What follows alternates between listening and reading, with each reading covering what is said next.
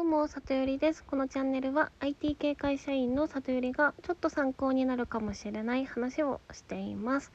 さて今日はですね、リモートワークが辛いのは世界観のせいだという話をしたいと思います。で、これはですね、とある人があのリモートワークとかリモート授業であの心が病んじゃったり辛いって感じてる人のあの原因いろいろある中で世界観それぞれが持っている世界観が影響して辛いっていう風になってる可能性があるよっていうことを言っていてそれがすごく面白いなと思ったのでその話をちょっと広げてみようかなと思います。でまあそもそも辛いっていう感情が起きる時ってどういう時かというと自分が持っている期待値に対して現状が、まあ、それに伴わないそれよりまあ劣った状態になっている、まあ、ギャップがあるっていうふうに感じているからっていうことだと思います。で期待値というのはこのリモートワークとかリモート授業の場合こういう場所でキラキラ働けている自分とかこういう学校でキラキラ授業を受けている自分みたいな感じになるんじゃないかなと思うんですね。でその世界観が影響してるよって言った人が言っていてすごい面白いなと思ったのがあの、まあ、とあるあの都内の有名大学に通っていたらしいんですけどその外観でねすごいね、まあ、例えば東大だとなんかあの時計がついたこう正面から見た大学のイメージでそこに通っているっていう自分をこう大体の人は想像するけれども実際は駅から近い入り口が別の場所にあってほぼほぼその正面なんか通ってないんだけど、まあ、人のイメージってその一番その場所のキラキラしたところに、まあ、いる自分でそこの場所に入れるからっていうそういう世界観の中でこう自分がいるなっていう風に実感できた時に満足するよねっていうことを言っていたんですね。でなのでやっぱりその世界観を想像していてそこの世界観と接続することを期待してたんだろうなっていうことにちょっと気づきました。であの想像力って人間の本質なんだろうなって私思っていてですね。でちょっと話はずれるんですけど「あのサピエンス全史」っていう本知ってますでしょうか？この本若干難しいんですけどこの本で言わんとしてることが、まあ、人間の本質は想像力だっていう話だと私は理解しています。でなんかね全世界ですごい流行ってる本なので読んだことない方は是非読んでほしいです。ちょでそのちょっと内容にねちょっと触れると、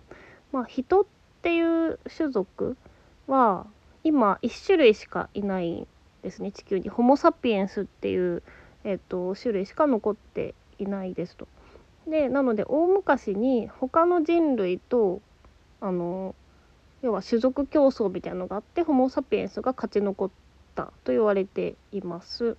で何が優れていたかというと他の人類は現実に起きた事象を言葉で出せるコミュニケーション力はあったけれどもその想像力っていうところが思っていたのはホモ・サピエンスだけだったらしいんですね。でなので、えっと、他の種族は空が青いとかあの海は何だろう海が波があるとかは言えるけども要はこうこの災害は神様のせいかもしれないとか、えっと、そういう一歩先のなんだろう他の人が言っていて自分が見えないものとか想像から生まれたその、まあ、宗教みたいな考え方とかは、えっと、ホモ・サピエンスだけだったらしいんですよね。でそれによってこう神がいるから神にたたられないようにこうみんなで協力してなんとかやろうっていうその団結するっていう方向が生まれたりこういうことが起きてるから他でも受けないようにこうしようみたいなルールが生まれたりとかそういう集団が出来上がっていったっていうのがホモ・サピエンスの特徴だっていうふうにこの本で書かれています。なのでまあ今もの例えば法律宗教あとお金もですよねお金もみんなが価値があると信じてるからあのこうお金で世の中が回ってるわけでだから想像するとか信じるっていうところが、まあ、その人間のねあの一個すごく大きな本質なんだろうなっていうふうに思っております。まあ、この本を読んでよりそういうふうに思いました。なので話を戻すと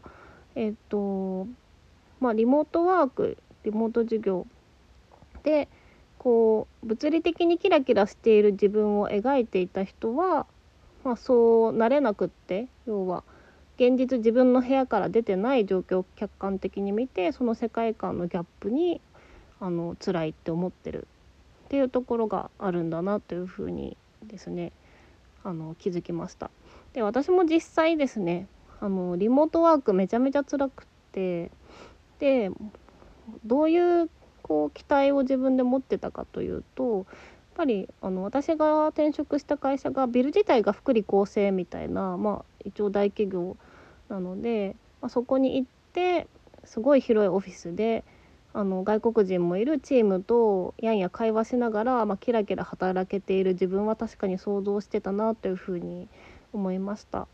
でリモートワークがねその私がこんなに辛いから 他の人もみんな辛いんだろうなって思ってたんですけど